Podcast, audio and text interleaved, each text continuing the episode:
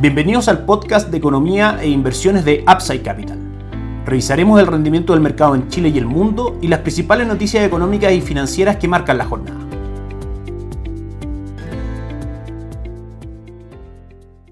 Muy buenos días, lunes 20 de septiembre de este año 2021. Soy Ramiro Galeano, fundador de Upside Capital. Les doy la bienvenida a otra edición más de Mercados en Upside Capital, podcast diario de temas bursátiles, financieros y económicos. Vamos a estar revisando todo lo que marca la jornada local. Partimos revisando el IPSA, el cierre del día jueves. En detalle, el principal índice bursátil chileno concluyó la jornada en 4.465 puntos, una variación del 0.71% positiva. Fue el retorno del mercado el día jueves. En general, un día con menores montos transados, pero con un retorno positivo. La acción que más subió en el día fue CPPC, que se elevó un 3.59, seguía por Aguandinas, que subió un 3.54, y Parque Arauco, que subió un 3.49.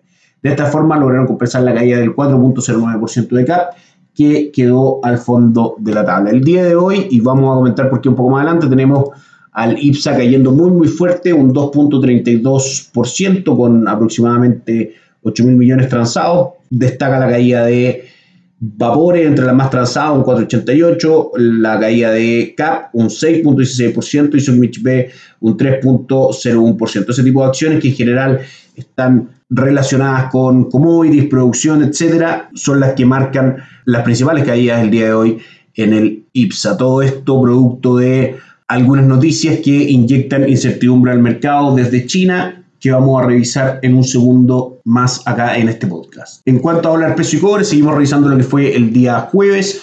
El cobre sufrió una baja en medio de las preocupaciones sobre la desaceleración de la economía de China que afecta a las mineras. El metal rojo retrocedió un 1.02% en la bolsa de metales de Londres, trazándose en 4,26 y ubicándose el promedio anual en 4,17. Esto presiona el peso que retrocedió 4.8 pesos frente al dólar que llegó hasta los 183,3. A esta hora el cobre en nuestra pantalla aquí en Upside Capital cotiza con una caída muy fuerte en 4,14, superando el último soporte marcado que había en cuanto a precios cerca de los 4,23. Cae el día de hoy también un 2.32% a esta hora en nuestras pantallas. El dólar peso ante esta sesión de incertidumbre en los mercados internacionales y esta fuerte caída del cobre, por supuesto que responde con una apertura al alza en niveles de 789,40, ya saltando aproximadamente 7 pesos en la apertura, casi el 1%, respecto al cierre del día jueves. Vamos entonces con la gran noticia que golpea a esta hora a los mercados internacionales y a Chile también. Evergrande, una inmobiliaria y una promotora de proyectos inmobiliarios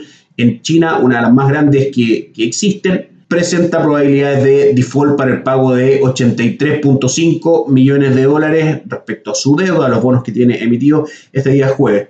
Si mencionamos el, monto en general bastante chico para este tipo de empresas, 83 millones de dólares, no es lo importante, sino lo importante es que efectivamente se declare en default, porque eso hace que los mercados puedan ver, bueno, si se declaró en default por 83 millones, ¿por qué no puede declararse en default por deudas que son mucho más grandes?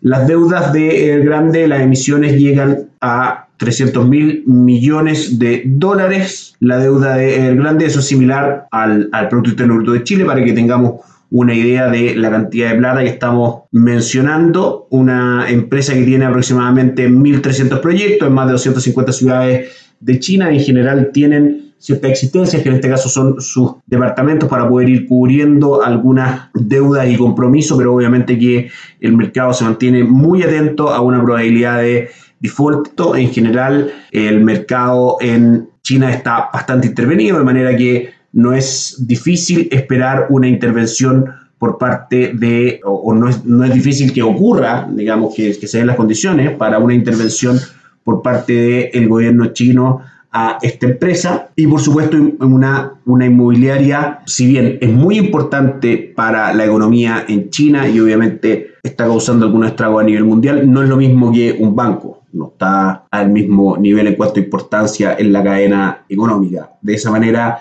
desde nuestro punto de vista, todas las correcciones que hoy día presentan los mercados financieros y los niveles de incertidumbre, si bien son justificados por lo que está ocurriendo, creemos que la salida de esto va a ser un orden de la empresa en, sí misma, tratar de responder a sus obligaciones y, por supuesto, de ser necesaria, vemos posible y muy viable una intervención por parte del gobierno chino a esta empresa, de manera que no se contagie al resto de la economía y lo que está ocurriendo no sea más que una corrección bastante sana para poder tomar posiciones en inversiones de renta variable. Desde nuestro punto de vista creemos que probablemente se resuelva y eso genere nuevamente una ola de compras en este tipo de mercado. Es importante estar dentro, obviamente, para poder aprovechar estos movimientos, de manera que les repetimos que en upsidecap.cl pueden dejarnos sus datos, nosotros contactarlos para poder conversar de esto y ver cómo podemos introducir este tipo de inversiones en vuestros portafolios. Entonces, a modo de resumen, tiempo de crisis para Evergrande, el endeudado promotor inmobiliario chino Evergrande tiene pendiente un pago de intereses de bonos, como decíamos, de 83.5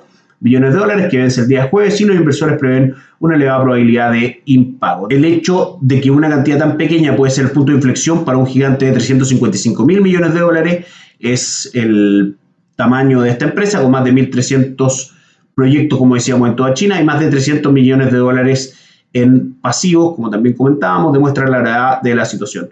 La segunda promotora más grande de China se ha esforzado por conseguir efectivo con ventas de departamentos y de participaciones en su extensa red empresarial, aunque con poco éxito. La promoción de que Grande pueda incumplir sus deudas se está extendiendo a los mercados financieros chinos e incluso existe el riesgo de que se extienda a los mercados fuera. Otro evento importante que va a tener durante esta semana va a ser la reunión de la Reserva Federal, que comenzará el martes, una reunión de dos días, antes de su anuncio de política monetaria del día miércoles, y los inversores estarán pendientes de cualquier detalle sobre los planes del Banco Central de comenzar a reducir su programa de estímulo de emergencia de 120 mil millones de dólares al mes. Obviamente que esta noticia del grande probablemente pueda retrasar un poco esos planes.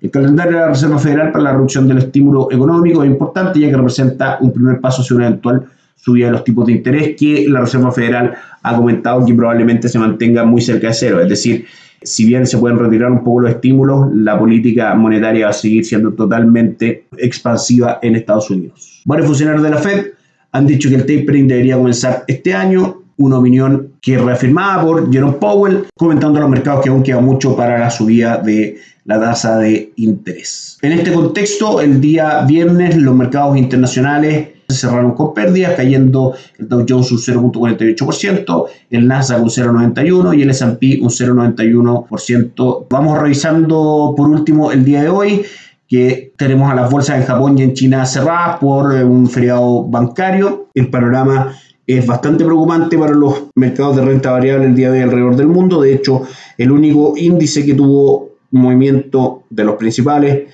en eh, Asia fue el Hansen de Hong Kong, que cayó un 3.3% y movió pérdidas aproximadamente desde un 4,5%, incluso más abajo. Europa, el Eurostock 50, hasta ahora cae un 2.15%, muy muy fuerte, acompañado de las caídas también, por supuesto, en el IBEX 35 de Madrid, un 1,5%, y el DAX alemán que cae un 2.6%.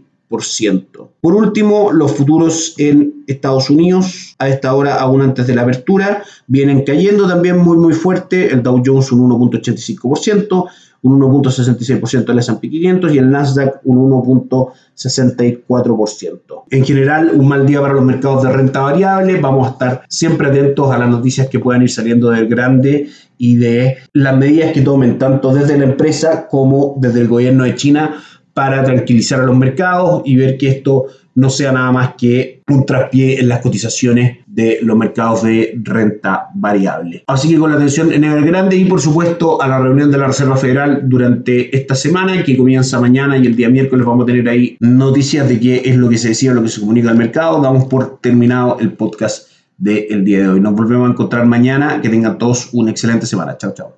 Gracias por escuchar el podcast de Economía e Inversiones de Upside Capital. Te invitamos a visitar nuestro sitio web www.upsidecap.cl y contactarnos para brindarte una asesoría objetiva, sin sesgo y con una mirada global para tus inversiones.